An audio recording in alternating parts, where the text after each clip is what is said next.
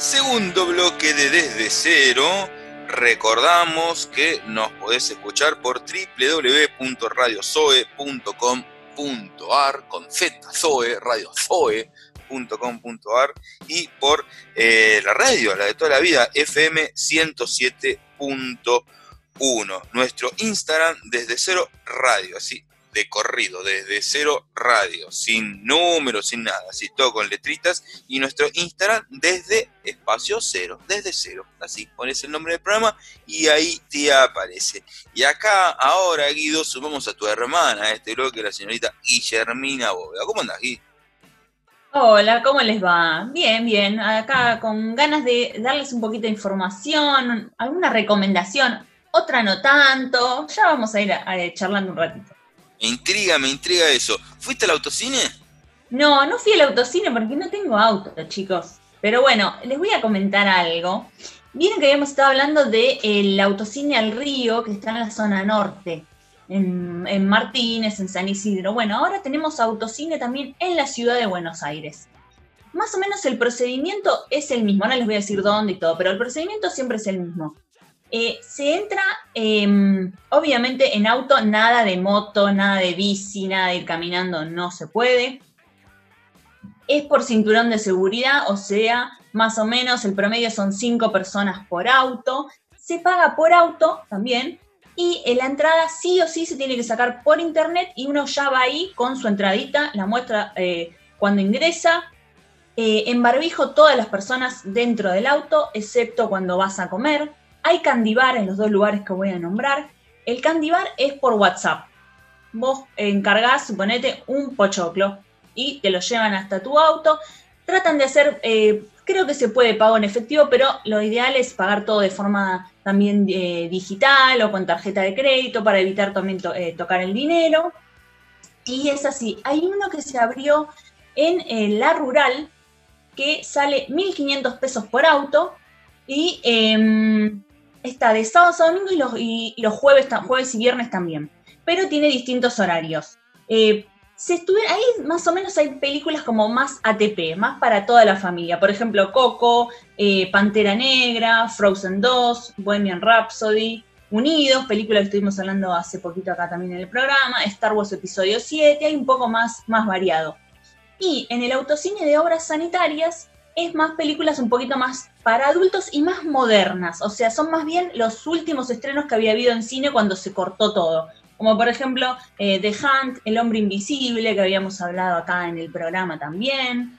Lo que el viento se llevó, todas cosas que eh, pasaron eh, en marzo, todos estrenos, Terminator. Tal cual, parece que fue hace tanto, ¿no? las, las entradas del de, autocine de La Rural se sacan por www.atlascines.com. ¿Vieron el cine Atlas, el que estaba en Santa Fe que sacaron? Bueno, ellos están, se están haciendo cargo del, autocine de la rural. En cambio, el de obras sanitarias es por tuentrada.com. El de la rural sale 1.500 pesos por auto, el de obras sale 1.650 por auto. Pero ya les digo, son distintos tipos de película. Obviamente eh, está todo sumamente cuidado, hay baños también, todo se, se, realiza con, el, con el, la mayor protección también para que no haya contacto físico y todo. Y em, celebro que se puedan ver películas, por supuesto. Está bueno, ¿no? Porque si no iba a mear en el auto. Yo eh, más de una hora sin hacer pis no puedo estar. Soy una persona grande. Ya, eh, No, aparte tomás mucho líquido vos. Sí, acá estoy con el agua. siempre agua, no tomo otra cosa que no sea agua. Eh, las 24 horas del día con agua. Eh, estoy haciendo esa dieta además. Y bueno, está bien, está bien, está, está, buena la movida. Aparte de 1.500 pesos, si vos me decís que pueden hasta 5 personas, no es tanta plata, es un, manguito ahí que pues, si van 5 son de, 300 pesos, claro. Y aparte cada uno si no querés comprar en el Candibar, te podés llevar tus propias, tu, tu, propia cena, te podés llevar tus propios pochoclos, eso no hay problema. Eso sí, solo te sacás el barbijo o el, cubreboca para comer y tomar. Me parece bien. Bueno, acá somos cuatro, somos vos, eh, Guido, Nina, que está ahí, la, hija de Guido, tu sobrina, Guillermina, y yo vamos los cuatro. Igual la nena la, hacemos pagar, Guido, ¿eh? que ponga, que aporte. No, más. ¿Cómo, cómo? Para no se, no se te entendió absolutamente nada. Para que ¿Estás pagando internet? ¿Ahora se escucha? Ahí sí. Ahí se escucha, que pasa que tenía un, gallito en la garganta. Eh, no, pero 1.500 pesos, entre cuatro me están liquidando si tienen que pagar la nena, ¿no? No, yo no, yo compro una película, ustedes ya saben, me quedo en casa tranquilo, quédate en casa, como se dice. Una película vale 50 mangos, muchachos, negocio te conviene, boludo, pagar Netflix. Te da, en fin mes por lo menos te, ahorras más plata y la vez en mejor calidad. Está flojo Netflix igual. Ya en, el mes de marzo, abril, me lo di vuelta todo. Ahora en un ratito supongo que vamos a estar hablando de, eso ahí con, Guille. Y Guido, ¿alguna nota que nos haya, alguna nota, perdón, alguna noticia que nos haya quedado colgada del primer bloque? Sí, mira, la primera que te voy a contar, y después vamos a avanzar, con la otra, que sería después de Steven, si quieren comentarla. Eh, la primera es que eh, desde la ciudad se va a repartir un total más o menos de 19 millones eh, de pesos entre espacios culturales de la ciudad, que más o menos abarca unos 128 espacios, los famosos centros culturales, que hay muchos en la ciudad, más que nada para, para hacer todo lo que es pago de servicio y mantenimiento. Obviamente que estos centros culturales tienen que estar inscriptos en lo que son registros de salas de proteatro, va música, pro danza y va milonga, en el registro de usos culturales, en los catálogos de espacios culturales independientes, espacios culturales incluidos en la nómina eh, beneficiarios régimen de promoción de los cafés, también bares, billares, confiterías. Eh, son varios los espacios que van a poder aprovechar este, esta especie de subsidio que va a estar otorgando la gente de la ciudad. Me acuerdo que hace un par de programas atrás habíamos estado hablando con Demian de Galpombé, que había comentado eso, que un poco tanto ciudad como nación eh, si bien eh, recién, por aquel entonces, creo que había sido en agosto, la, noticia, recién ahí se habían empezado a comunicar con los espacios culturales como para ver cómo les podían llegar a dar una mano con todo este lío, porque no están trabajando. Y es muy complejo para un espacio cultural eh, laburar con todo lo que es streaming, eh, sobre todo para no, no solo bandas, sino teatro, milonga o, cosas, espacios, o más que nada todo tipo de evento cultural bueno, un poco se ve que, ha llegado el mensaje de algunos espacios culturales, tanto a Nación como Ciudad. bueno, van a estar otorgando este dinero, que veremos obviamente a, cuánto será repartir de estos 128 espacios culturales, pero bueno, es un poquitito de aire en este golpe económico que vienen sufriendo ellos como cualquier centro gastronómico, o te diría más, porque ellos están cerrados, por lo menos la gastronomía con el takeaway abierto, pero la mayoría de los centros culturales eh, se mantienen cerrados, o hasta te diría que muchos eh, están utilizando su espacio para, en su momento al comienzo eran espacios para, para comedores, para que la gente pueda llegar a, comer, pero ahora con todo esta, con esta expansión del virus, no, los, lo que es ollas se ha dejado de lado para hacer las entregas a los bolsones comunitarios, pero bueno, me parece que los centros culturales han sido muy importantes en todo eh, este quilombito eh, que estamos atravesando, porque son muchos los que se han cargado sus espaldas eh, más que un movimiento benéfico para los vecinos de la zona. Nosotros lo vivimos mucho en todo lo que es la Comuna 4, el espacio como La Boca, Parque Patricio, Barraca, eh, Soldati. Son muchos los que, los que están ayudando. También eh, seguramente la semana que viene estuvimos hablando con, con un agente de Boedo que está haciendo exactamente lo mismo. bueno, son varios los lugares que están brindándose y bueno, está bueno que desde la ciudad haya una especie de subsidio por estos casos. Sí, bueno sería que, puedan repuntar ellos también. Che, eh, ahí, bueno, la gente no nos ve, pero nosotros estamos acá vía Zoom haciendo el programa y se la ve a, tu hija, Nina. Loco, esa piba es tuya. Tiene un pelo de la puta madre. ¿Te parece, no? Sí, mal. Te parece mucho al hermano eh, que anda por ahí dando vuelta, que también está, tiene una melena importante, no se la quiere cortar.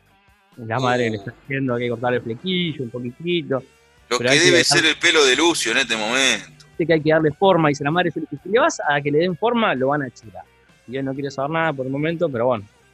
Si bien no creo que vuelva a las clases este año, no sé qué va a suceder eh, el año que viene si sigue con las chuzas largas. Es duro, yo te digo, yo de chico siempre detesté ir a la peluquería, mi hermana lo sabe. Sí, más, ahora te tenés ese pelo ahí, que ese pelo, ya estás en condiciones, ya estás en edad, eh, en realidad, de, cortarte el pelo, dale, ya tenés como 45 años, boludo.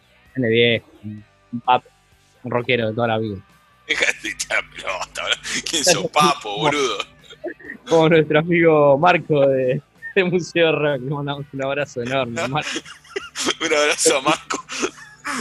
El mejor pelo del rock lo tiene Marco. un grande. Qué grande, cómo extraño ir a museo, cómo extraño las noches, los fines de semana en museo. Pará, y, la noche en museo yo iba, eso ya, ya que estamos haciendo autorreferenciales, la gente quizás lo conoce, el amigo Tavo, de histórico trabajador de Gregón Bar, persona a cargo de Ciclos Rey, que es uno de los, de, también una de las tantas organizaciones y festivales que, en este momento ha dejado de trabajar debido a la pandemia y bueno, esperemos que retome cuando vuelva todo esto. Tavo también, un gran pelo y un gran compañero mío ahí en museo. Noches largas hemos tenido ahí con él en, en museo hasta que, hasta que cerraba el lugar, te diría que estábamos ahí acomodando acomodando las cosas y diciendo, bueno, está bien, listo, ya está, ya es momento de, bajar la persiana, nosotros nos retiramos. Grande, fenómeno, le ponemos grande. Te digo que tu Robin prácticamente, de las largas noches. Ya terminó el puro, yo desaparecía y ellos se quedaban. Éramos, dos Batman, en realidad. ahí, íbamos los dos espalda con espalda. Bueno, eh, Gui, ahora sí, hablar de cine, series con nombres y apellidos. Es tu momento. Bueno, eh, una serie que tenía todo para que me encante y terminó siendo 5 o 6 puntos. Por eso les decía que esta, esta vez vengo con recomendaciones hasta ahí nomás. Eh, Mrs. América por Hulu. Es una serie em, muy nominada a, ahora a los premios Emmy como, mejor miniserie, muchísimas actrices buenísimas, entre esas eh, Kate Blanche, que a mí me encanta, y trata sobre la ERA, la Enmienda de Igualdad de Derechos entre Hombres y Mujeres. Es una historia real, en los 70 en Estados Unidos. Parecía que tenía todas las de ganar con que se daba esta, esta enmienda hasta que apareció el grupo de las mujeres conservadoras, bien republicanas, bien de derecha, comandado por Phyllis, que también existió en la vida real. El apellido es difícil, por eso solo voy a decirle Phyllis, protagonizado por Kate Blanche. O sea, todo, todo este tema a mí me interesaba muchísimo. Y eh, ellas se ponen, logran con, con esta Phyllis tener un lugar muy importante y logran una confrontación tan grande con las eh, feministas que no, no, no es tan fácil que, que haya podido salir la de, la de la enmienda de igualdad de derechos. Por otro lado, las feministas que también tratan el tema del aborto, tratan el tema de, de mm, la discriminación racial y el tema de las mujeres al poder, Está comandado por eh, Rose Byrne, que es, hace de Gloria Statement, que también es, conocida. Rose Byrne capaz la tienen más de comer, buenos vecinos, damas en guerra, una actriz muy bonita, pero siempre que más tirada al humor. En este caso la vemos como eh, en un papel serio, está muy, muy bien llevando el, tema de eh, Gloria Steinem. para mí es tanta la, la mm, contradicción que hacen entre un grupo y el otro que ya es medio como burdo. Está las escenas con las conservadoras, todo color pastel, tomando el té, en cambio las feministas todas fumando, tomando cerveza y ah, vestidas muy hippies. Todas esas cosas a mí me resultó bastante obvio, entonces eso no me gustó demasiado. Eh, después no la hacen atractiva la historia, porque tiene todo para que te, por, por, lo menos a mí, el tema, las actrices me encantaba, y no lograron hacerlo interesante. Son nueve episodios de 45 minutos para mí, les digo, muy mal aprovechado. Eh, también está Sarah Paulson, está Elizabeth Banks, eh, Uso Aduba, que ganó de bastantes semis también con eh, Orange is the New Black. O sea, tiene todo para hacer una gran serie y no se queda a mitad de camino para mí. Mrs. America eh, por Hulu. Altas actrices, tiraste. Claro, terribles actrices. Pero no, no, y por, por episodio, eh, cada episodio se llama como uno de los personajes de cada ella, de cada una de ellas, y te van contando un poco las historias personales, pero para mí le falta ese punch para que sea atractiva la serie. Tenía todo y se queda a mitad de camino, por eso digo que es un 5 o un 6, queda ahí nomás. Lo lamenté mucho porque quería que me guste, pero bueno, si alguno más la ve, lo puede comentar, por supuesto. Mrs. América eh, por Hulu. Y ahora vamos un poquito al cine.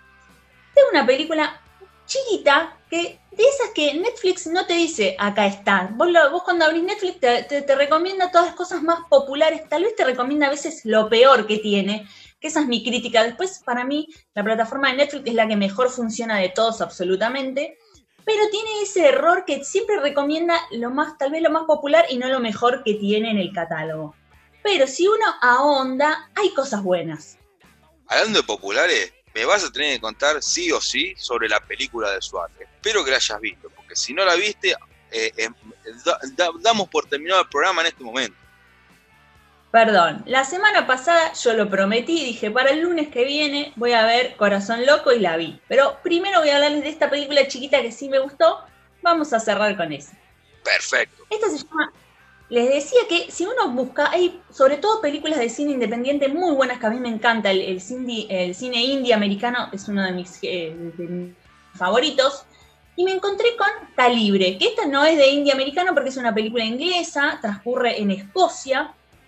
Y es un thriller oscurísimo. Son dos amigos que se juntan, muy mejores amigos de la vida, se juntan para ir de cacería, cosa que saben que detesto las películas de cacería, pero bueno, dije, la voy a ver igual porque me atrapó. Ya a los 15 minutos estás metidísimo en, la película, estos dos amigos se van de cacería a un, pequeño pueblo en Escocia, esos pueblos fantasmas que solamente les queda un bar y en ese bar se junta toda la gente que vive ahí. Bueno, cuando van de cacería, hay un accidente en el medio, terrible, espantoso, y ahí es donde cambia la película, donde estos dos amigos se encuentran en una situación eh, que, se discute eh, lo moral y la supervivencia.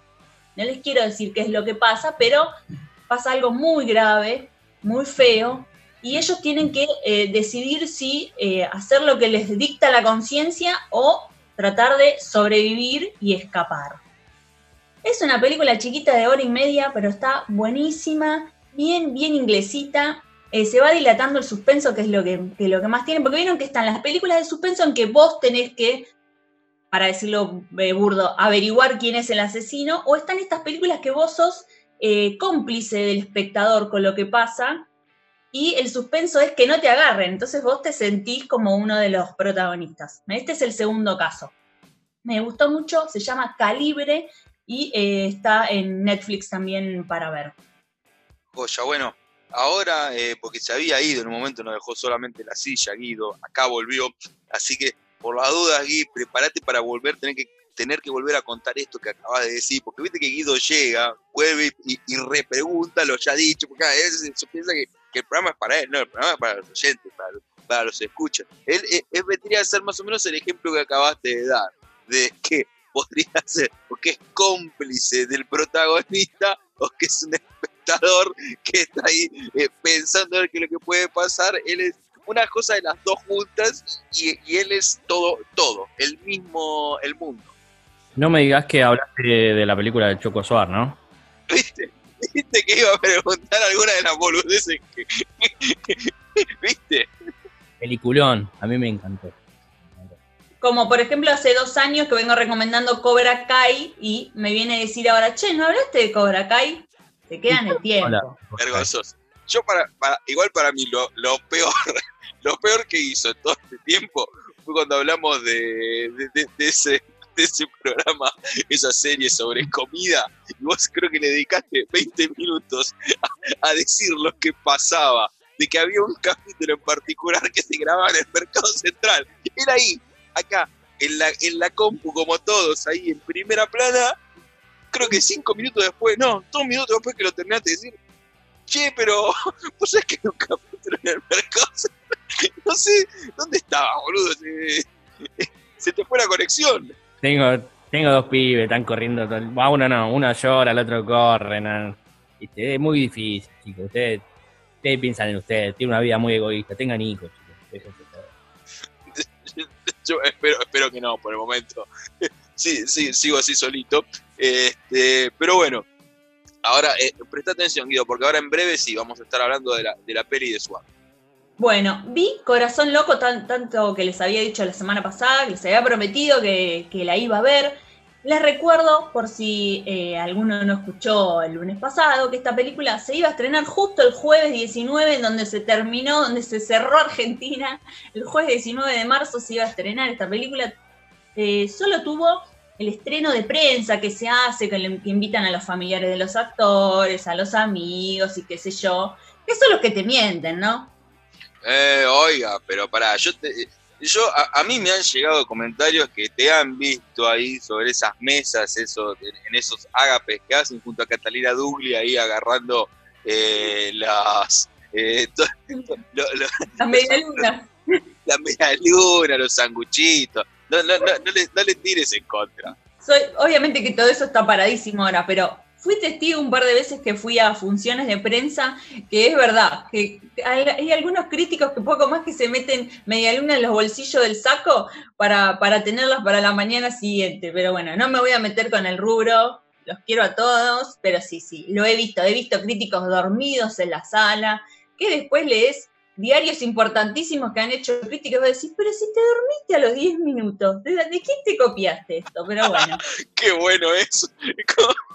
no, yo, que soy periodista deportivo, si no, el partido no lo vi, pero no, no sabe lo que jugó este equipo. Eh, dinámica total de, de, los, los 11 jugadores, cómo estaban ensambladas la defensa con el ataque, eran todo un, algo nunca visto. La reencarnación del Boca de Bianchi con el River de Gallardo, más eh, todo lo que te da en los equipos de Bielsa. Y estuve, estuve durmiendo, estuve, recién me levanté Qué, bronca me da, porque vos sabés, Santi, siempre lo decís, que yo no hablo de cosas que no veo. Y me da tanta, uno lo viene remando, ¿no? Igual yo estoy feliz en desde cero, con mi espacio, pero digo, también hay gente que ocupa lugares en, televisión y se queda dormido o directamente no va a esas funciones de prensa y después se fija a ver qué escribió otro en algún lado y más o menos lo pongo así. Y cuando quieren hablar del rubro técnico ahí te das cuenta que empiezan a hacer una ensalada que siempre se terminan pisando. Así que estén atentos con lo que leen, con lo que ven eh, y hagan caso acá desde cero que hay gente muy profesional. Bueno, eh, vi corazón loco. Y me acordé mucho de vos, Santi. Ah, porque no solo, eh, no porque atrase la película, bueno, es una persona que atrase, sino porque es igual a Naranja y Media, tiene muchísimo, y creo que no hay persona que nombre más esa serie que vos. Tiene que volver, la tienen que, la tienen que volver a dar. Esta serie con Franchella, que tenía eh, dos, ellas eran novias, no eran esposas. Claro, él, eh, él estaba con Verónica Vieira y con Mil Steckman. Claro, dos muy bonitas actrices. Bueno, en este caso, eh, Suar está casado, casado con dos mujeres al, mismo tiempo. No se explica bien cómo se ha podido casar con dos personas al mismo tiempo, porque en Argentina no hay bigamia, pero comienza contándote cuál es la rutina que hace él. De lunes a viernes pasa la mitad de la semana en Buenos Aires y la otra mitad en Mar del Plata y en un, en un chivo descomunal hace el cambio de auto y de ropa y todo porque tiene dos autos, dos casas y dos departamentos aparte. ¿Por qué? Porque cuando está en, la, en su casa le miente a la mujer que está en, un departamento que él tiene cuando va todos eh, por el trabajo y a la otra lo mismo. En un chivo descomunal hace todo esto en Atalaya. Entonces siempre dos por tres tenés el cartelito de la venta de medialunas. Que si nos quieren mandar, estamos, aceptamos. Ya, para, yo creo que el atraso ya arranca con Atalaya, ¿viste? Ya nombrar Atalaya ya es irte allá lejos y en el tiempo. Volviste a la década del 40. Sí, tal cual. Pero bueno, ahí es donde hace el cambio de auto, el cambio de ropa y todo lo demás. Eh, el personaje de él Em, porque ha hecho comedias. Cuando él hace comedias que hace eh, más bien de, boludón, por así decir, o inocentón, como por ejemplo en 2 más 2, funciona él como actor. O en Un novio para mi mujer, por ejemplo, que él le quiere buscar este no, no sabe cómo separarse, no se anima. Cuando hace más bien de tontón, le funciona más eh, la beta humorística que en esta película que hace de langa, de vivo, porque él es un canchero, es kinesiólogo, y logró durante casi 10 años, ¿por qué? Porque un matrimonio lo tiene hace 19 y el otro lo tiene hace 9, logró hace casi 10 años tener esta doble vida sin que nadie se entere. Entonces él es súper lana y vemos cómo también es medio maltratador, prepotente, y ese papel no le queda bien, para mí. El, bueno, ¿qué es lo que pasa con este doble matrimonio? Llega un momento que ellas se avivan. No voy a contar más, pero por algo que pasa que está también en el, en el, en el argumento principal, tiene un accidente y claro, ahí se, se llama a las esposas. Entonces ellas se avivan. No voy a contar qué es lo que pasa, pero ellas eh, al enterarse empiezan a tramar un plan contra este, eh, este tipo. Está dirigida por Marcos Carnevale, que es un director bastante desparejo. Ha hecho, por ejemplo, eh, dirigido Elsa y Fred, em, ha dirigido Corazón de León, que esa no me, no me había disgustado tanto, que era la de que Franchella era una, persona muy bajita con Julieta Díaz. Esa más o menos funcionó. Elsa y Fred tenía sus cosas. Pero después ha hecho otras comedias también, él siempre muy, muy a la antigua. Sí, ahí en Corazón de León, eh, sabido es que el doble de riesgo fue Guido, que, hacía las escenas que no, no, le llegaban a Franchella. Corazón de eh, viste, están cargando a la gente bastante. en, el, en el bloque anterior, en el bloque anterior contaste que medís un metro sesenta y tres, incomprobable, yo para mí medí menos, pero bueno, tampoco voy a ir con un metro por la calle a, salir a medirte, no, no, no, no voy a ir con el de Inquisición. Aparte yo tampoco, no, no, no estoy en, Poco señor Claro, ¿viste? Claro, no, soy Christian Bale, boludo, soy, soy retacón, soy chiquitito. Bueno, el, el Chueco Sar no es alguien que sea muy alto tampoco. Así que bueno, em, ¿qué, es lo peor para mí? Eh, es una película, aparte de que bastante machista, eh, hay una, gran misoginia, atrasa porque mí les decía que es muy, muy, muy copiada de Naranja y Media, pero eso fue del año 97, han cambiado mucho las cosas, sino los estereotipos que se hace de la gente. El estereotipo de la mujer de él de 19, de, que hace 19 años con el que está es Gabriela Toscano, que es una gran actriz. Bueno, ella es eh, maestra, bastante eh, inocentona, se dicen pipi entre ellos. ella, viste, es el bien eh, estereotipo de la mujer que, lo espera con las, pantuflas y la cena hecha. Y por otro lado, tenés el estereotipo de la mujer más moderna, que es Soledad Villamil, que me encanta como actriz, pero acá también está súper desaprovechada. Y ella también es doctora, es, es, este, es bien, supuestamente bien moderna un estereotipo absolutamente de lo que es eh, un, tipo de mujer y otro. Y em, el guion, que para mí es lo peor que tiene la película, está escrito por el mismo Suar con Carnevale. Creo que ahí, ahí es, digo, un tipo que ha hecho tantas, tantas eh, comedias en, en, Polka, que ha escrito tantas cosas, que ha hecho cosas buenas también. Eh, ¿Cómo puede ser que haya escrito esto? Que él mismo se haya puesto ese papel para hacer. Eso es lo que más, más me, choca y me enoja. Bueno, quizás la escribió en el año 95 y ahora, y ahora salió a la luz. Es como, claro, ¿viste cuando vos se, estrenó, tal película que la venían, la venían haciendo o pensando desde tal año? Parece lo mismo. Que fuese algo que estaba en carpeta hace muchos años y que ahora tenía luz verde para hacer la película. Acuerdo que en Naranja y Media eh, el personaje de Franchella tenía amigos como eh, Marcelo Coco Mazzarello o siempre Horacio Herman. Todas las, todas, las, eh, todas las, cosas que hacía Franchella en los 90 estaba Horacio Herman, estaba el zurdo también, ¿te acordás de la época ya de, los Benvenuto? ¿Tiene alguno así el personaje de Suar? A eso iba ahora. Hay dos, hay dos personajes secundarios uno es Darío Barassi, que es por el lado de Villamil, que es su hermano, y por el otro lado es Alan Zabag. Darío Barassi, un espanto. Yo nunca lo había visto actuar, súper forzado, no me causó gracia en nada, nada de nada de nada. Alan Zabag es un gran actor y tiene las dos mejores líneas, las dos líneas que me sacaron media sonrisa, las dice Alan Zabag. Para mí es un gran actor. Y él también es un, médico que empieza a ver como que hay cosas raras y el otro le termina confesando. Y entonces que le, dice dos preguntas. Si, si, es, si se siente Saddam Hussein o algo así, teniendo tantas esposas. Y cómo hace con la FIP. Y creo que esas son las dos mejores cosas que, que, que hay en la película. Y las dice Alan Zabag que para mí es un gran, gran actor. Lamento que se haya metido en esta película, pero bueno, sé que tienen que, trabajar. Pero ellos son los dos personajes secundarios. Después, bueno, cada, cada matrimonio tiene hijos.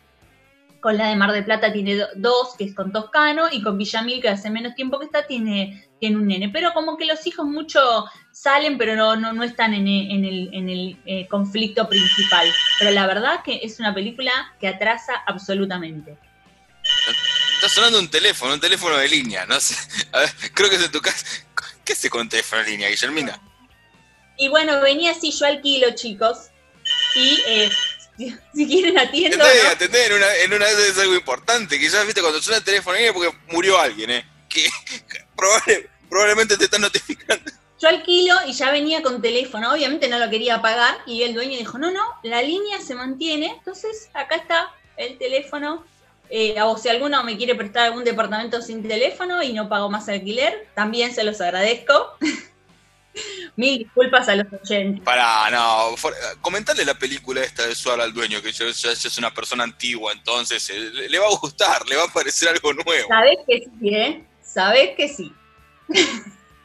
Así que, bueno, Corazón Loco está ahí entre los eh, top 10 de Netflix el que la quiere ver, que la vea. Ah, yo soy más a favor de eh, ver las cosas y que saquen cada uno sus propias conclusiones más que no verlas. O sea, si quieren, véanlas y eh, me sentiría feliz si la ven y sienten esto del atraso, porque quiere decir que entonces estamos eh, un poquito para adelante como sociedad. Pero si alguno lo ve y se, siente, se, se mata de risa y le parece que esto está bien, ahí va a haber algún problemita, ¿no? Ahí.